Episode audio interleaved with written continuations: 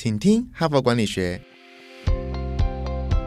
在这里，我们希望用轻松无负担的方式与你分享最新管理新知，打造属于你的哈佛 DNA。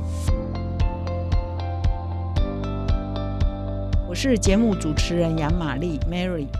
那么昨天呢，我已经跟各位分享了最新的七月号《哈佛商业评论》上一篇文章，叫做《创业家为什么爱说谎》哈。基本上这整个礼拜呢，我都会来跟一到四都来分享这一篇文章的精华。昨天呢，我跟各位谈的是呃呃他们的研究结果证明说。创业家好像都有爱说谎的成分在，那这爱说谎不一定说是黑的说成白的啦，它包括说诶容易这个虚张声势啊、夸大啊，或者是模糊啊、闪烁啊，这都属于啊变成是爱说谎的范围内，不一定说是把黑的说成白的，指鹿为马，这才叫说谎哈。那么这篇文章呢，呃，就是有举出了三个原因来说明说，为什么创业家好像习惯夸大、扭曲啊。甚至到最后有诈骗的可能哈。第一个原因就是说，呃，这个创业家呢不得不，就是说他们有很多的机会必须要这样做哈。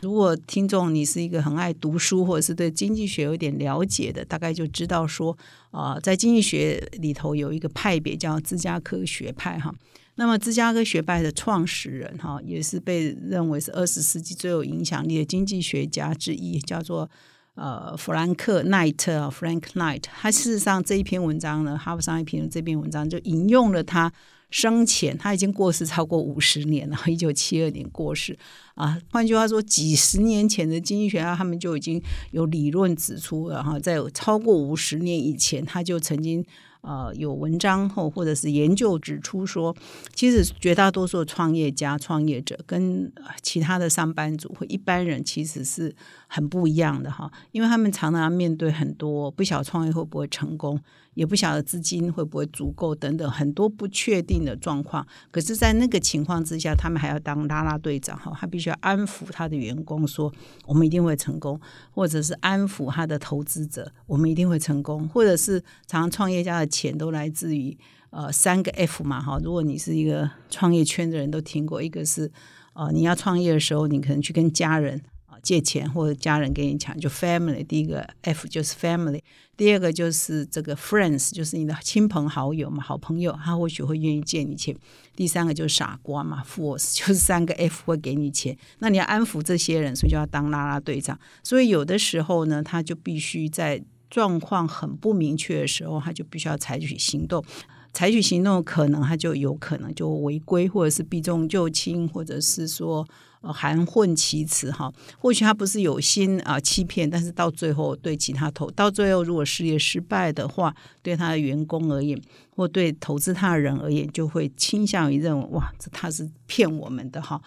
那么第二个创业家爱说谎的原因，是因为其实创业者也常常承担很大的风险，他们很害怕失败，所以他们也就会容易避重就轻啊。跟第一个呃原因都是环环相扣的哈。呃，这个《哈佛商业评论》这篇文章，这四个作者他们也做过一些研究，就是说，其实你如果看创业者这个族群，就是把所有创业者的财富哈，把它加总起来，它的确是超过一般的上班族啊，或者是一般的这个投资者哈。但是呢，这些创业者这一组族群的财富呢，它其实是分配很不平均的。换句话说，比如说贾博士，他可能就南瓜了，这八十二十原则啊，就是。呃，可能百分之八十的财务都被前百分之十或前百分之二十的创业者拿走了哈，他们得到巨大的成功。但是很多创业者的成功可能就是很普普，甚至有些是失败的哈。所以，如果是把创业者的这个财富啊找到他们的中位数，也就是呃第，比如说如果一万个、第五千个，他的报酬率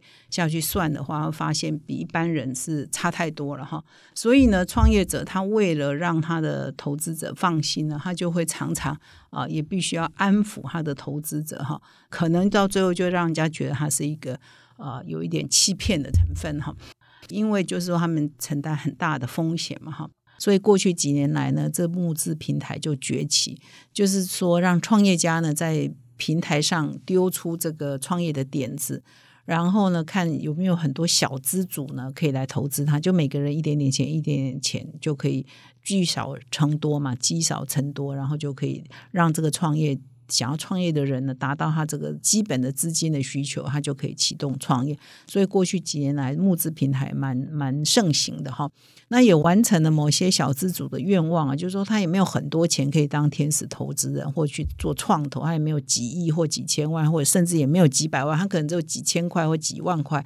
但是呢，加入这个群众募资平台，他就有机会呢参与某一个事业的创办。那么我有一个同事啊，他是个爱猫族呢，所以他在几年前他就分享这个故事，就是说，呃，几年前呢，他就看到这个网络上有一个叫做这个猫脸智慧辨识喂食器这样的一个创业的点子哈。那么他就觉得非常新鲜，主主要原因是说，呃，这个猫呢，常常我们看到很多人养的猫都很胖嘛，哈，就是它它跟人一样也会爱吃啊，然后过重的问题。那么很多养猫的人呢，他就他就也搞不清楚他的猫到底吃了多少，或呃，或者是说他同时有养了两只、三只、四只猫，他也不知道有些猫比较胖，有些猫比较瘦，到底他们的每个每一只猫吃的分量是多少。所以就在募资平台上就有一一个点子，就是说做这个智慧这个喂食器，它可以辨识说哦，刚刚这一只猫才一个小时前才刚吃了多少哈，然后这一只猫呢是还没有吃的等等。所以如果这一只猫呢被它辨识到说哦，它还没有吃哈，它在几小时内还没有吃，它才会。喂给它呃这个猫食以及呃水哈，所以呢就达到这控制猫的这个喂食量的这个目的哈。那这个点子被很多爱猫族喜爱哈，所以很短的时间内募资到了将近八百万台币哈。那么有一千四百多个消费者的人投资它，而且这其中不只是台湾的，也包括海外的。但是呢，这么多年过去了哈，这个点子是二零一四年，到目前为止都还是没有产品上市哈。那么虽然在二零一七年的时候，在 Computex 展上呢，这个创办人呢有短暂的秀过他的雏形啊，这个喂食器的雏形，但是到目前为止呢都没有产品真的做出来哈。那么这个对投资他的小呃投资者就会说，哇，这个都骗人的哈。这个没有做出来嘛，哈，但是事实上呢，他这个创业的人可能就是哦，其实很多创业家他是有点子的，然后只是说他技术上不一定做得出来，他不是故意要骗的，而是说就是能力不及哈。但是投资他人可能就会留下一个印象，哦，他都骗我哈。那么以这个呃威士器为例呢，这个创办人叫做宋木奇哈，那么他后来呢也跟他的募资者道歉了，就是投资他人道歉。那就说明说，其实呃，这个硬体呀开发没有那么便宜啊，比他原来想象的贵。那软体的研发也没有那么的容易啊。然后，所以呢，他事实上呃，预估说他的开发成本呢超过他募资金额，刚刚讲将近八百万台币嘛，哈，其实应该可能要更贵，要五倍以上。所以呢，他又要继续找资金，但是接下来再找资金呢？其实也相对的困难，所以到目前为止，这个 idea 这个创意呢，也就没有做出来。所以这里也提醒了所有的。去投资募资平台的朋友，就是说，当你看到一个点子很好，你投资它，你就要心理准备，它可能是做不出来的。那做不出来，他不一定是故意要骗你，当然不不排斥有些人是故意要欺骗了。但是你又把它想成说，事实上他可能是能力不及，或许过过一段时间后，他又提出来更成熟的 idea，还是延续他原来创业的点子，那那个时候再说哈。那么第三个创业家比较爱说谎的原因，就是说，因为。很多新创的公司，它事实上财报啊、它的业务啊、它的整体的呃资讯啊，其实都不用揭露嘛，哈，不像上市贵公司，它必须要公开揭露。然后，所以呢，它比较容易欺瞒啊，它的投资者或者它的员工。而且他也可以躲过欺瞒的惩罚，也是比较容易的哈。那么其实呢，这个欺瞒啊，如果是故意欺瞒，这个不一定是新创公司才会有，台湾的有一些上市贵公司也是会发生啊，偶尔也是都会听到。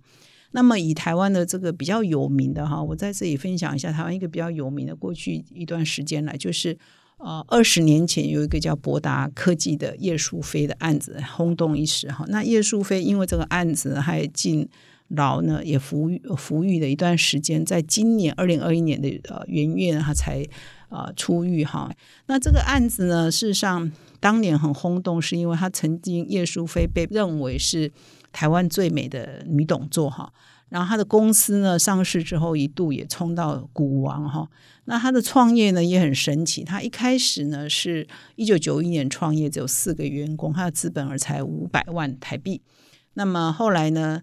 他宣称说，他开发出台湾第一篇氢化镓呃砷化镓的元件外延片。那后来创办了这个呃博达哈，在做这个砷化镓的微波通讯类的晶片厂。这个科技的细节呢，我就不在这里说哈，因为蛮可蛮这个技术导向。但是呢，这个东西是不好做的，所以他做出来之后呢，就声名大噪。那么他就嗯形象啊各方面都非常好。我还记得那个时候我在杂志社工作的时候，我旁坐我旁边的记者跑呃去采访他，大概两千年前后。那么回来以后对他呢就是印象很深刻。那个时候他的案子还没有出事，对他印象很深刻，就对这个董事长非常的赞誉有加哈。那这一幕我还历历在目哈。后来到了两两千呃零二零三的时候。他的各方面的业绩啊等等，也从财报上看都是不错的，但是后来就爆发说他事实上是有虚列财报，就是说他可能呃业虚报他的业绩，他借钱来就变他的业绩，然后他也有掏空，然后也有做假账，所以他的公司在二零零四年的六月呢就爆发了哈，就是说他发呃就是他宣告说他有公司在到期，但还没有办法偿还。然后后来七月就被迫下市了哈，所以这件案子呢，后来经过法院的审理，就判刑他有涉嫌掏空公司六十三亿的资产，然后被判刑了十六年八个月，然后二零零九年入狱服刑。那么